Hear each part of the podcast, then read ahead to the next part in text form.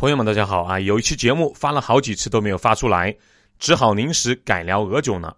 今天咱们主要聊在俄罗斯桑拿露营的经历，然后呢回答一下群里有听众的问题。既然俄罗斯人酗酒情况如此严重，为什么政府不采取措施？政府采取了措施的啊，在某种程度上，俄罗斯的禁酒策略也是压倒苏联帝国其中一棵很重要的稻草。说到这里啊，对了。我们上期俄囧聊到了，在俄罗斯啊有一个质检经理喝酒像喝水一样，然后呢就有留言说是因为我不能喝酒，所以呢才觉得没有在上菜前的三五分钟之内，他们就把八两五十多度的二锅头喝完了，不算个事儿。不是啊，那个哥们据我所知，六十多度的烈酒可以喝两斤以上。尽管我自己是不能喝，但有部分俄罗斯人那是真的能喝。我不认为啊，他们是什么吹嘘了的什么战斗民族。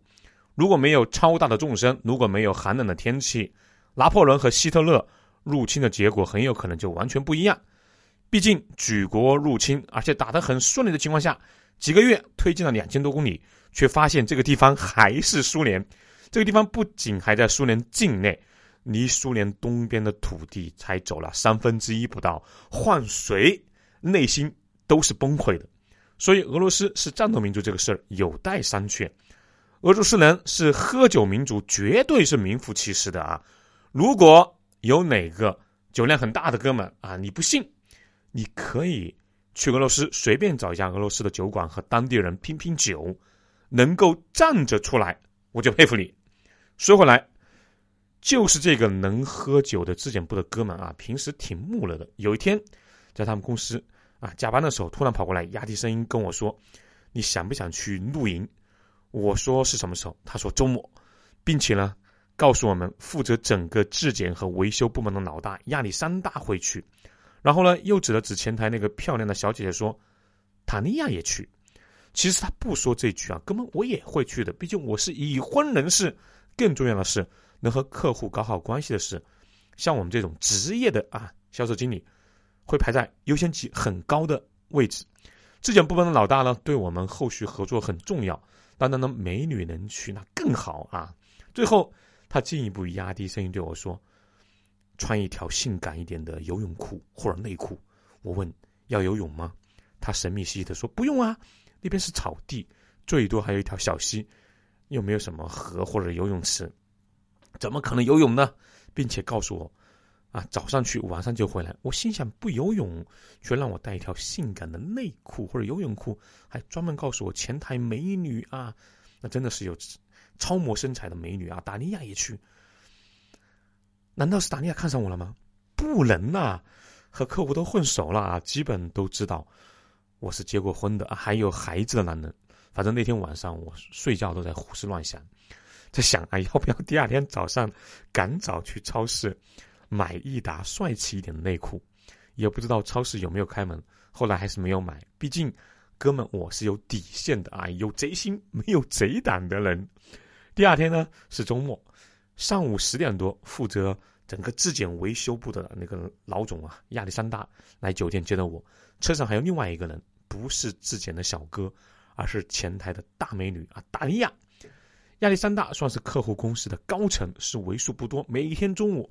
都要去吃一顿正餐的俄罗斯人，而且一看就知道他每年收入不少啊，因为他开的是德系的 SUV，在俄罗斯基本上啊，普通老百姓开什么拉达啊，稍好一点的也就开韩系车。拉达很多人可能没有听说过，我简单说两句，拉达汽车是俄罗斯最大的汽车制造厂伏尔加旗下的汽车品牌，是苏联时期最受欢迎的汽车品牌。它就像这个苏联留下的小古董，历经沧桑，极具年代感。一辆低配的拉达，价格大概才五千多美金，二手那就更便宜了啊，大几百美金就可以买一辆。这种车在八十年代还有不少出口到我们的国家，我就坐过啊，速度什么的都不差，就是那个乘坐的这个舒适感啊，那个体验就不说了，感觉坐在拉达车内啊，这个臀部要自带减震器。还是比较适合这个皮糙肉厚的俄罗斯兄弟们。我坐在后面，从我的角度看去啊，阳光透过前面这个玻璃洒在副驾驶座位上，照着这个塔利亚白皙的脸庞，更增添了几色几分啊迷人的色彩。他时不时会和亚历山大说两句，说完了还略带羞涩的一笑。对了，这里要插出去说一下，为什么我们中国人比较喜欢俄罗斯、乌克兰的女生？除了因为他们的国家经济比较差，我们的男生在他们面前会有自信之外，这两个国家的女生啊，离亚洲比较近，历史上受亚洲人的影响比较深。之前的节目里面也说过，都说我们中国在古代是外儒内法，俄罗斯的文化基因本质上是外蒙内基，应该说啊外基内蒙，也就是外部看上去是西方基督教的，其实呢。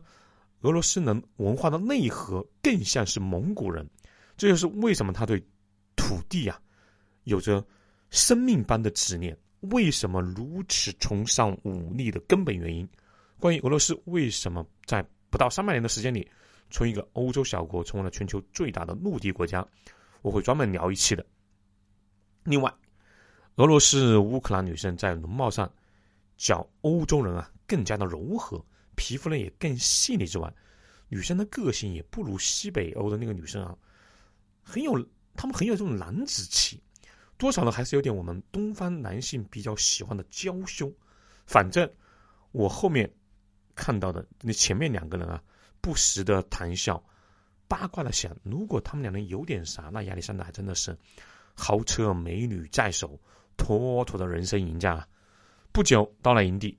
营地在莫斯科郊外，刚下车就看到不少光着膀子或者穿着比基尼的男女，脸泛红光的站在不远处。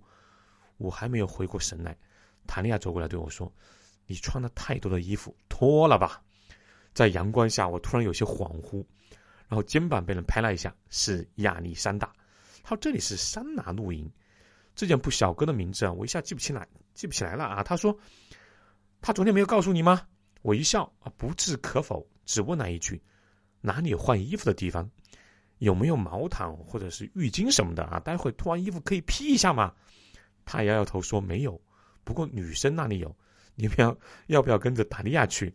或者你在车上换也可以。”我说：“今天才七八度呀，没个换衣服的地方，就在露天脱光了，这样会感冒的吧？”达利亚看着我笑了笑，然后轻轻的拍了拍车头说。我们俄罗斯女生就喜欢低调而强悍的男人和拥有同样气质的汽车。说完呢，又看了一眼亚历山大，这两人我估摸着啊，八成有一腿。是啊，谁不喜欢强悍到征服四方的男人呢？难怪两千多年前马其顿的亚历山大在冷兵器时代从希腊半岛一路打到了印度，差点入侵了遥远的中国。也难怪在西方，也包括在俄罗斯。会有如此多的人叫亚历山大。说到这个份上啊，还有啥好说的？脱呗，不能让俄罗斯人，尤其是让俄罗斯美女看扁了。露营的地方其实挺漂亮的，草地，稍微泛黄的树木，不远处还有小溪，那是我梦中深秋的美景。虽然当时俄罗斯还在初秋，你说如果在帐篷里，大家啊吃吃喝喝啊，吃着美食聊聊天，看看美景。偷瞄着看看美女，那多好的事情，非要在帐篷里啊蒸个什么桑拿？我本身就有点胖啊，看着帐篷，再看看自己，感觉自己就像在蒸笼里的那个包子。更可气的是，蒸了一身汗还没有地方洗澡。其实是有的，只是排队要排很久，太热了受不了了，我就从帐篷里出来，瞬间这个冷风刺骨，啥叫冰火两重天？那天我算是体验了。此外呢，很深的感触是，咱们的身体素质啊，确实和俄罗斯人那是有差距的。他们桑拿完了就光着膀子，直接出帐篷在外面聊天，过一会儿又进去蒸。除了有些女生出来会穿个睡衣或者披个东西，大老爷们基本上都是光着膀子的。我那天反正是差一点感冒啊，回去冲那个热水澡，蒙头大睡了十个小时。才算是没有感冒。说完了俄罗斯啊野外桑拿露营的经历，我再说说为什么俄罗斯政府了解本国国民的酗酒问题啊这么严重，而且还采取了雷霆手段，却最终反而成为了压倒苏联一棵很重的稻草。酗酒给苏联人民的身体健康造成了巨大的伤害，这一点啊，苏联政府是知道的，数据也很清晰嘛。与一九六零年相比，一九八零年苏联的出生率下降了百分之二十五，而在一九八零年，苏联的新生儿中因父母酗酒痴呆的就占百分之十六点五，全苏百分之八十五的抢劫、凶杀、强奸案都和酗酒有关。至今，依然有人醉倒街头。在经济方面啊，酗酒也给苏联造成了极大的负面影响。全苏每年因酗酒造成的经济损失，差不多在三百多亿美元，超过了政府在酒税方面的收入。而在苏联的工业生产和交通中，三分之二都和酗酒有关，以至于有苏联学者甚至认为，六十年代之后啊，苏联经济发展的缓慢和酗酒啊。这个民族的这种普遍的爱好有着密不可分的关系。那针对苏联国民的这个酗酒现象，苏联政府也多次展开了专项的整治运动，每次都是影响有限，草草收了场。到了八十年代，一个人上台改变了这个现象。一九八五年三月，当时的政治新星戈尔巴乔夫当选为苏共中央总书记。戈尔巴乔夫啊，一上台就以改革者的形象。展示在大家面前，这位雄心勃勃的壮年领导人准备在一些领域进行大刀阔斧的改革，以扭转苏联的困难局面。经过苦思冥想，他决定从酗酒现象下手，开始了自己的改革。一九八五年五月十七号，苏共中央发布了一系列有关禁止酗酒的决议。决议规定，从一九八六年起啊。开始逐步削减烈性酒的产量，到一九八八年完全停止果汁酒的生产，同时提高酒价。伏特加由原来每瓶三卢布上调到十卢布啊，是那那个年代的卢布啊。将法定饮酒的年龄从十八岁提高到了二十一岁，在减少全国各地酒水销售网点的同时，把商场卖酒的时间缩减为每天中午两点到晚上七点，之前是十点。就开始卖了啊！禁止在公共场所饮用烈性酒。对于酗酒后，然后呢，在公共场合闹事的，以二十到一百卢布的罚款。要知道啊，当时苏联人的人均月收入还不到两百卢布，你这叫罚一百卢布啊！对于酒后驾车的人，处以一百卢布以上，之前也就只罚个三到五卢布。然后呢，还要吊销驾驶执照一到五年的惩罚，公职人员酗酒要受到降职、撤职的处分，严重者还要开除党籍。这在当时的苏联是很严重的惩罚。至此，轰轰烈烈的反酗酒运动就此拉开了帷幕。各地方政府呢，也为了讨好上级领导而强制执行政策，官员们争先恐后的向上级表忠心，纷纷表示要从根子上。消灭酒精在苏联人生活中出现的机会，各地的葡萄酒种植园啊遭受了毁灭性的打击。比如戈尔巴乔夫家乡，也是他政治生涯的起点，斯塔夫罗波尔啊，那是个边疆地区，当地政府官员为了表示忠心，对库姆河谷内的葡萄酒种植园进行了全面的清理，使该地区的葡萄酒种植业受到了巨大的打击。不少名贵品种，经过几代人的努力啊，才在比较寒冷的俄国啊扎下了根。结果就这么一下毁于一旦。在克里米亚，一些名贵的葡萄酒品种在二战时期通过潜艇运送来防止敌人盗窃，最终也没有逃过一劫。官员们在陈年酿酒的一个桶内啊，灌上了煤油来防止。被再次盗窃，一些从国外高价引进的酿酒设备开工就化为了废铁。一系列的运动使苏联的酿酒工业受到了严重的打击。和一九八五年相比，一九八六年的伏特加产量下降了百分之五十，啤酒产量下降百分之七十。饮酒成了一种奢侈的享受，酒水供应短缺，酒水的需求可是没有减少的啊！不少人就勾结。商店部门通过黑市交易大发其财，让群众怨声载道。这一段了解美国军酒运动的人会很熟悉啊，历史是很有趣的，他一遍又一遍的记录着人们犯下的同样的错误。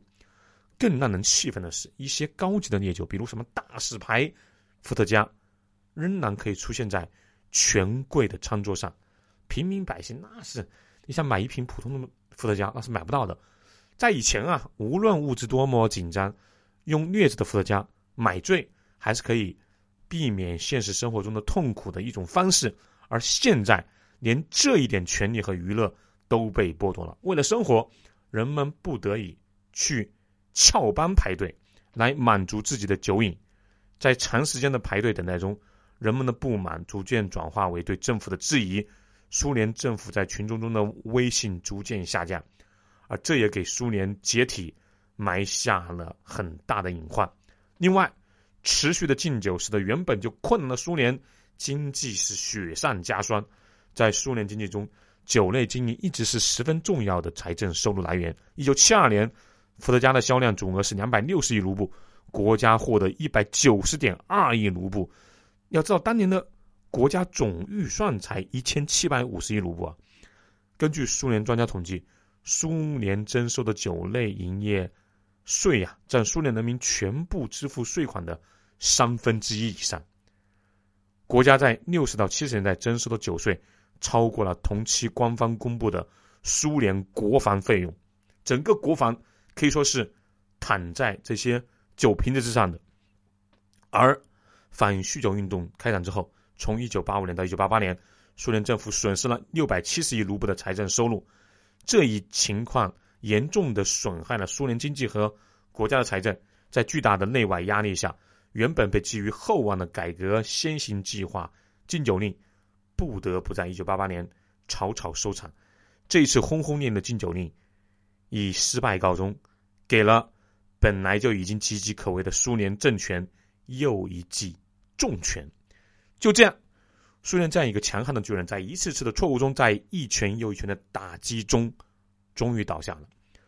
俄罗斯人很强悍，这一点从喝酒、打架，甚至是冷兵器时代战争的这个扩张中可以看出来。可是他们也有最大的缺点，缺乏更大的格局和自我克制的智慧，以及一点点的耐心。所以，当年啊，那个和美国掰手腕的超级帝国。现在的经济体量还不如我们的广东一个省。俄罗斯的缺点也正是我们的优点，这也是啊中国文明传承千年的秘密。目前中俄联手对抗西方世界，别说，还真有点互相取长补短的味道。好，欢迎帮苏胖打 call，同时欢迎关注苏胖带你看世界这个节目，留言和转发节目，对旅游文化。感兴趣的朋友，欢迎加苏胖的微信号：幺八六二幺八九二六零五，下期见喽。